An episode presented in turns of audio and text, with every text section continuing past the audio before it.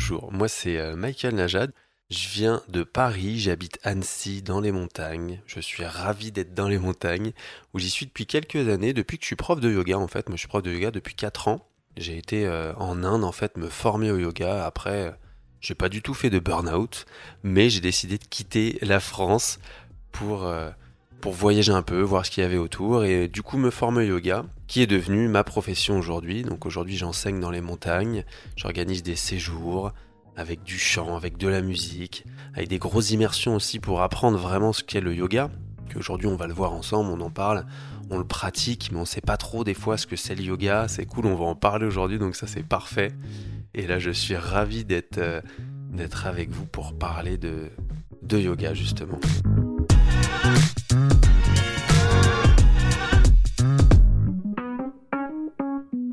Bonjour et bienvenue sur Conseil de sportifs et de sportives. Alors ce podcast, eh bien, je l'espère, vous sera utile. L'idée, ben, c'est de vous accompagner dans la pratique, vous aider à reprendre le sport ou répondre simplement à des questions que vous vous posez sur la santé, la nutrition, le bien-être. Je suis Sandrine, je travaille chez Decathlon. Alors j'ai la chance de pouvoir rencontrer des experts, des experts, des passionnés de sport. Et au micro, eh bien, ils nous partagent leurs connaissances, leur expertise, leurs tips et leurs astuces. Aujourd'hui, bah, vous l'avez compris, je suis en bonne compagnie. Bonjour Michael. Bonjour Sandrine, bonjour à toutes et à tous. Si vous n'avez pas vécu dans une grotte durant ces dernières décennies, je pense que vous avez sûrement entendu parler du yoga. J'ai bien envie de te demander euh, bah, quel type de yoga est fait pour moi ou comment choisir son yoga lorsque l'on est débutant, débutante. Bien sûr, c'est une très bonne question. C'est une très bonne Merci. question, c'est assez difficile de savoir. Alors moi, je vais te parler de moi. Comment j'ai euh, j'ai commencé le yoga? Parce que justement, c'était assez dur pour moi de savoir euh, quelle porte ouvrir. Moi, je suis un sportif. Donc à l'époque où je faisais du crossfit, j'ai euh, j'ai entamé avec le vinyasa yoga. Le vinyasa yoga, il dépend de l'ashtanga. Attention, il va y avoir beaucoup de pratiques. J'ai essayé de bien décortiquer pour qu'on comprenne. L'ashtanga yoga, c'est une série de postures tout le temps les mêmes postures. Il y a plusieurs séries en fait. Bon, on voit souvent la première. Série de postures, debout euh, et au sol. Et entre ces séries, il y a le vinyasa qu'on appelle, c'est un petit enchaînement de mouvements qu'on fait entre chaque posture. Donc c'est une pratique dynamique qui est assez intense quand même. Et en fait, le vinyasa, on l'a pris pour piocher toutes les postures qu'on voulait dans cette série et les enchaîner euh, au gré des professeurs. Donc chaque cours de vinyasa est différent. Et moi, ça, ça me parle parce que bon, je me dis que c'est une pratique dynamique, ça bouge, ça va me muscler, ça va me faire du bien. Donc j'ai commencé avec le vinyasa, donc qui dépend de l'ashtanga. Mais on fait pas trop d'ashtanga en France, hein, vous en trouverez, mais on n'en trouve pas beaucoup. On trouve beaucoup de vinyasa et je pense que ça va parler à tout le monde. On l'a forcément Mhm. vu euh, passer quelque part. Même toi, Oui. tu vois, je pense que tu l'as vu passer. Oui. Mais euh, voilà, moi j'ai commencé avec le vinyasa parce que ça allait avec le côté sportif. Je bouge, je m'active, je transpire. Et ce qui est un peu aussi le but hein, du vinyasa, c'est vraiment de transpirer, d'évacuer les toxines, d'éliminer tout ça.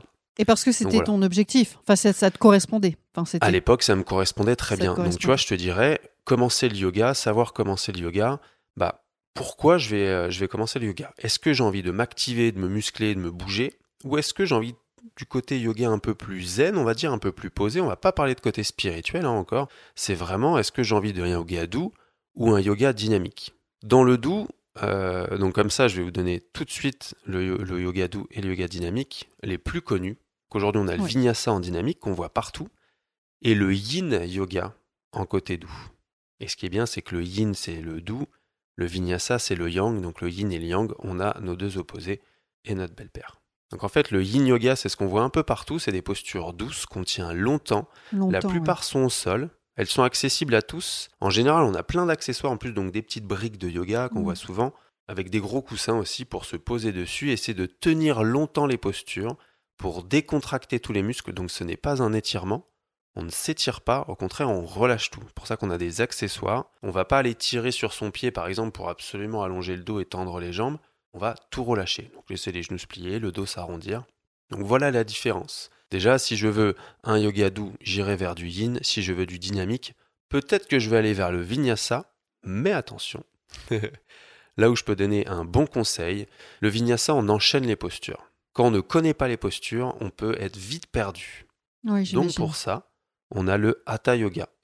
Le hatha yoga, c'est un peu vraiment le, yoga racine. c'est les postures qu'on va tenir plusieurs respirations. Donc c'est pas comme le yin, hein, c'est une pratique quand même assez intense parce que de tenir les postures, on engage les muscles profonds. Donc on va contracter des muscles et en étirer d'autres.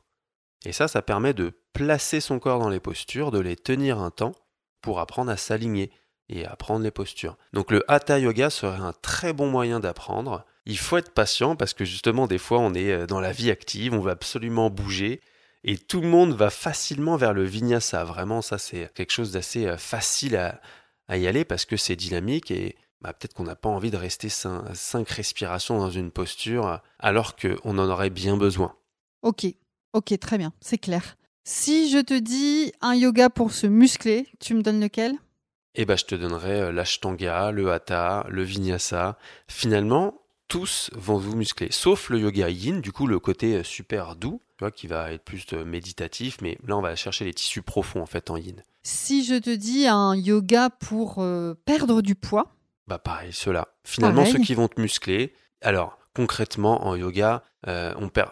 Alors, je vais t'en donner un, si qui pourrait te faire un peu perdre un peu plus de poids, ça va être le Bikram, le yoga Bikram. Pourquoi? ah, Parce qu'on a 40 degrés. Ah c'est avec la chaleur. Voilà. Euh, Bikram, il a voulu euh, faire euh, reprendre l'effet du yoga qu'il faisait en Inde quand il faisait 40 degrés, puisque là-bas c'était normal, il n'y avait pas de salle chauffée. Et du coup, nous, on a fait ces salles chauffées. c'est là où j'enseigne à Ringsi d'ailleurs, du Bikram avec d'autres pratiques où on met quand même la chaleur. Ça fait du bien, surtout en hiver en ce moment. Hein, tout le monde est content de rentrer dans la salle au chaud. Et évidemment, on perd quand même pas mal de calories, on transpire beaucoup. Donc évidemment qu'on va brûler des graisses et perdre du poids. Mais il faut vraiment se dire une chose, c'est pas fait pour ça, donc faut pas non plus s'attendre à des miracles. C'est vraiment un tout. Ça ira dans la nutrition et tout ça, hein, comme tout finalement, comme le sport. Hein. c'est un ensemble hein, de toute façon. Voilà, mais je dirais euh, que toutes les, tous les yogas dynamiques et surtout le Bikram, parce qu'il y a la chaleur en plus, évidemment, on pourrait perdre plus de poids. Par contre, je pense à quelque chose quand tu me parles du Bikram et de cette histoire de chaleur. Est-ce qu'il y a des contre-indications pour certaines personnes? Ouais, bien sûr. Côté cardiaque, quand même, ça fait monter le cardiaque euh, assez fort. Euh, tous les problèmes de varices, les problèmes de circulation. Pas en préconisé. c'est marrant. Ouais, c'est pas préconisé, mais c'est drôle parce que des fois, ça peut faire du bien en fait. Au contraire, moi j'étais contre la chaleur avant, j'étais toujours euh, dans le froid parce que j'ai tout le temps chaud. Donc euh, je me mettais dans la cryothérapie, j'aimais beaucoup m'exposer au froid, et je me suis rendu compte que la chaleur, finalement, me fait du bien. Alors pas haute dose par contre. Donc si on a ces problèmes cardiaques, problèmes de euh, circulation ou autre, il faut pas en faire haute dose. Peut-être une fois par semaine, une fois de temps en temps, pourquoi pas? Un yoga pour la souplesse. Tous, concrètement tous.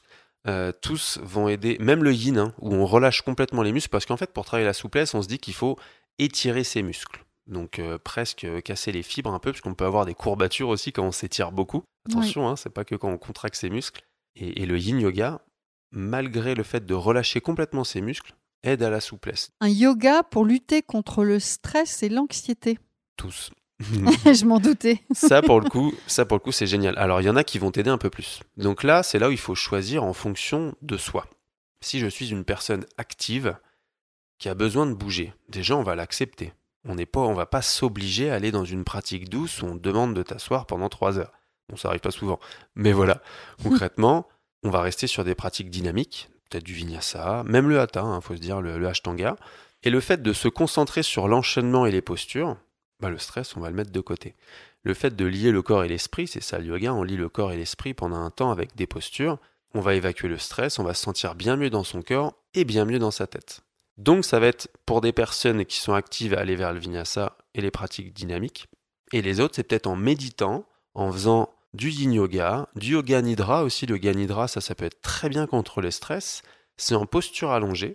Donc quand on n'est pas trop actif, on est plutôt, on aime bien les pratiques douces.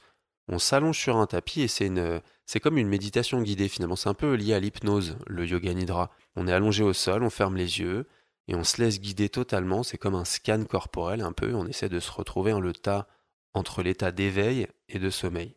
Donc en fait, vraiment, tous vont nous aider à évacuer le stress, mais on va pouvoir choisir son yoga en fonction de soi et de Peut-être d'une manière différente. Voilà, d'une manière différente. Parce que des fois, il y a un jour, en faisant de la méditation, on va être bien sans stress. L'autre jour, il va falloir bouger et faire des postures. Ce qui est bien avec le yoga, c'est qu'on peut doser comme ça et mélanger un peu toutes les pratiques. Tiens, justement, ça me fait penser à quelque chose. Est-ce que lorsque tu testes une pratique, tu l'aimes cette pratique, donc tu te crées une espèce de routine, tu y vas euh, En tout Mhm. cas, tu adhères à cette pratique-là.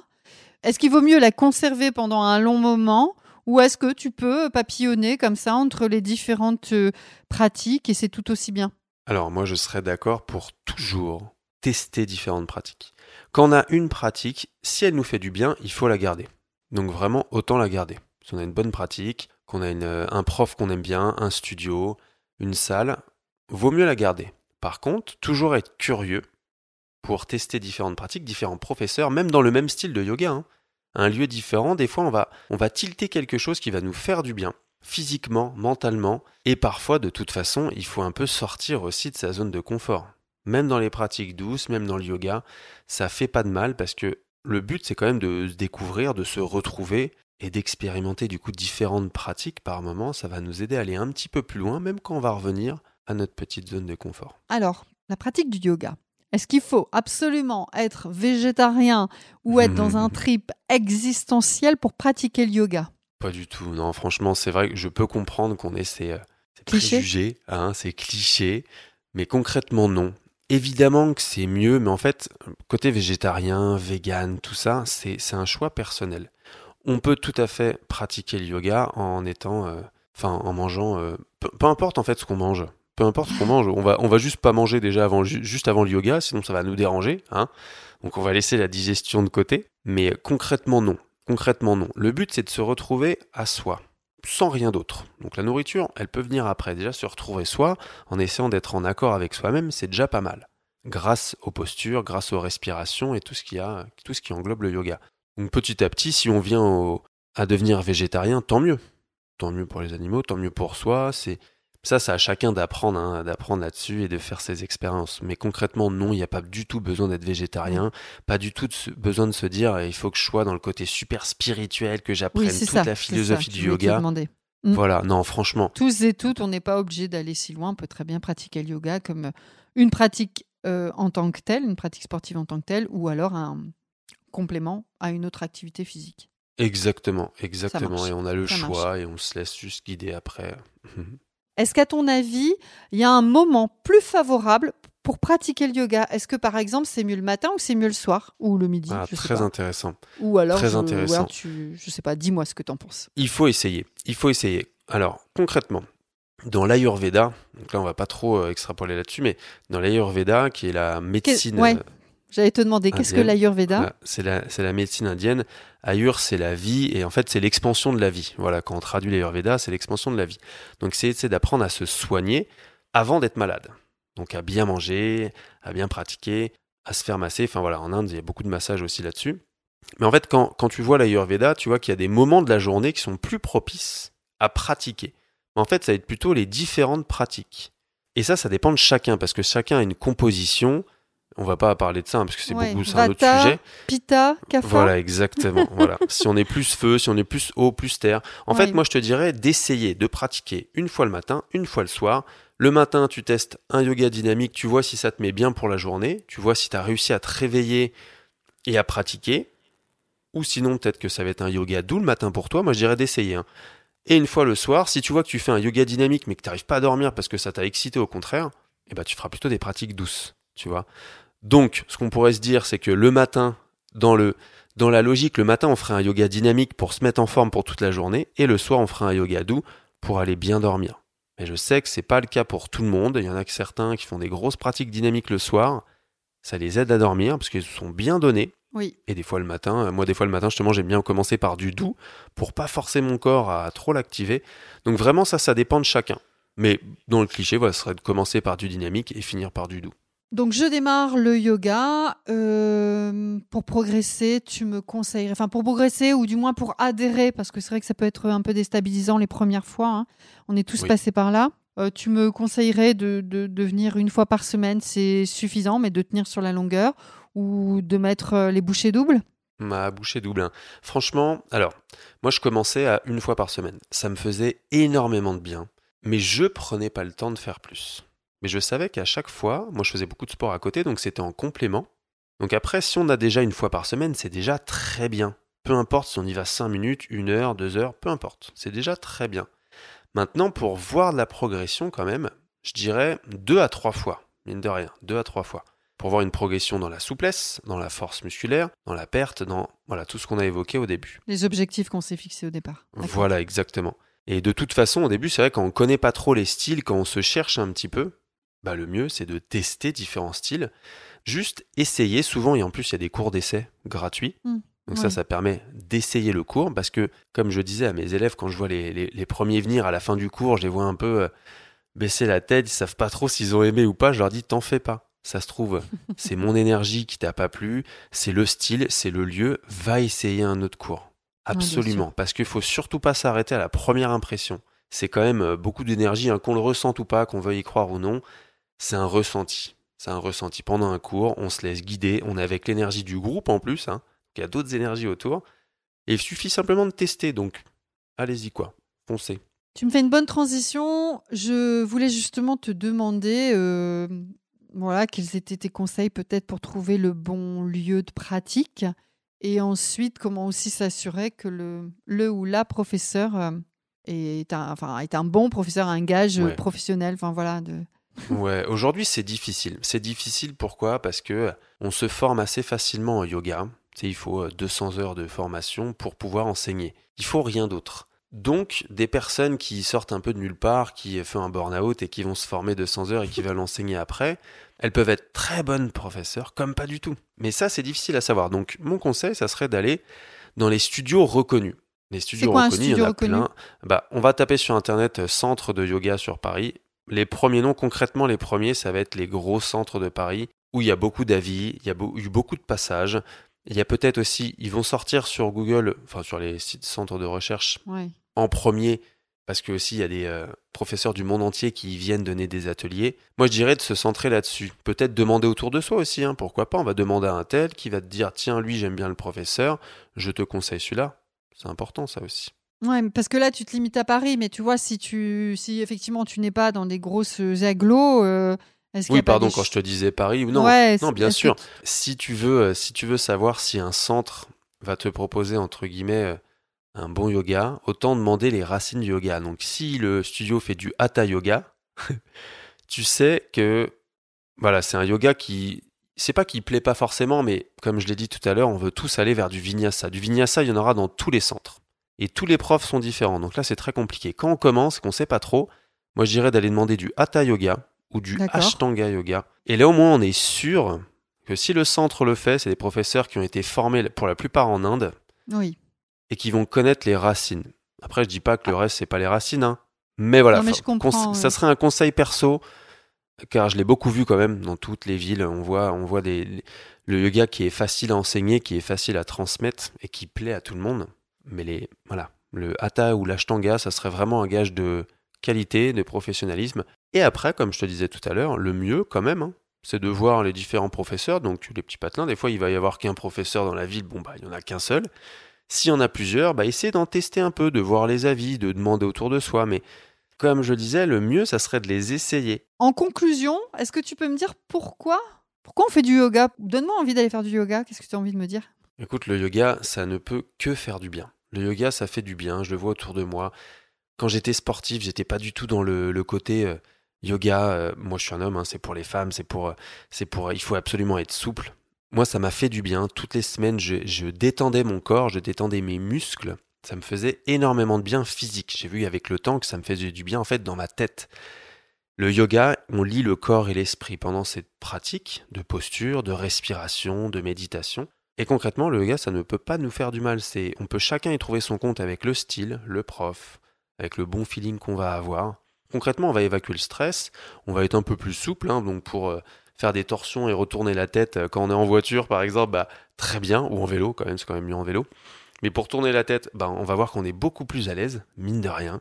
On va se sentir un peu plus euh, Mobile. Solide, La mais de mobilité, non l'intérieur. La mobilité. la mobilité, ouais, la mobilité.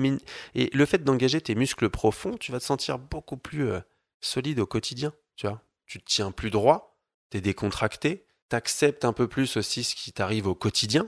Et concrètement, vraiment, le yoga, ce qu'on fait avec le yoga, toute cette discipline, ça nous apprend à ralentir un petit peu. Ça nous évacue de tout ce stress dans lequel on vit. Ça nous apprend vraiment à se recentrer sur l'intérieur, sur ce qu'on a au plus profond de nous, et d'être simplement heureux, hein, quoi. C'est ça. hein. Ça marche. Merci. Je, j'ai envie de rebondir sur ce que tu as dit. Tu m'as dit que tu étais euh, un homme avec des clichés, le yoga. Donc moi, j'ai bien envie de t'inviter sur un autre épisode. J'aimerais bien euh, bousculer un petit peu les, justement ces clichés que peut-être les hommes ont sur la pratique du yoga. Avec grand plaisir. Alors à bientôt. À bientôt. Merci Michael, merci pour tous tes conseils, merci pour votre écoute. Eh bien, je n'ai plus qu'à vous suggérer de partager cet épisode à votre entourage, d'aller nous mettre de jolies étoiles sur Apple Podcast et Spotify. Vous voulez m'écrire pour me suggérer des idées de sujets, des commentaires, des remarques? Eh bien, n'hésitez pas, écrivez-moi à podcast.decathlon@gmail.com podcast.decathlon@gmail.com et tout ça en minuscules. Je vous souhaite une belle semaine. On se retrouve la semaine prochaine. Bye bye. Merci.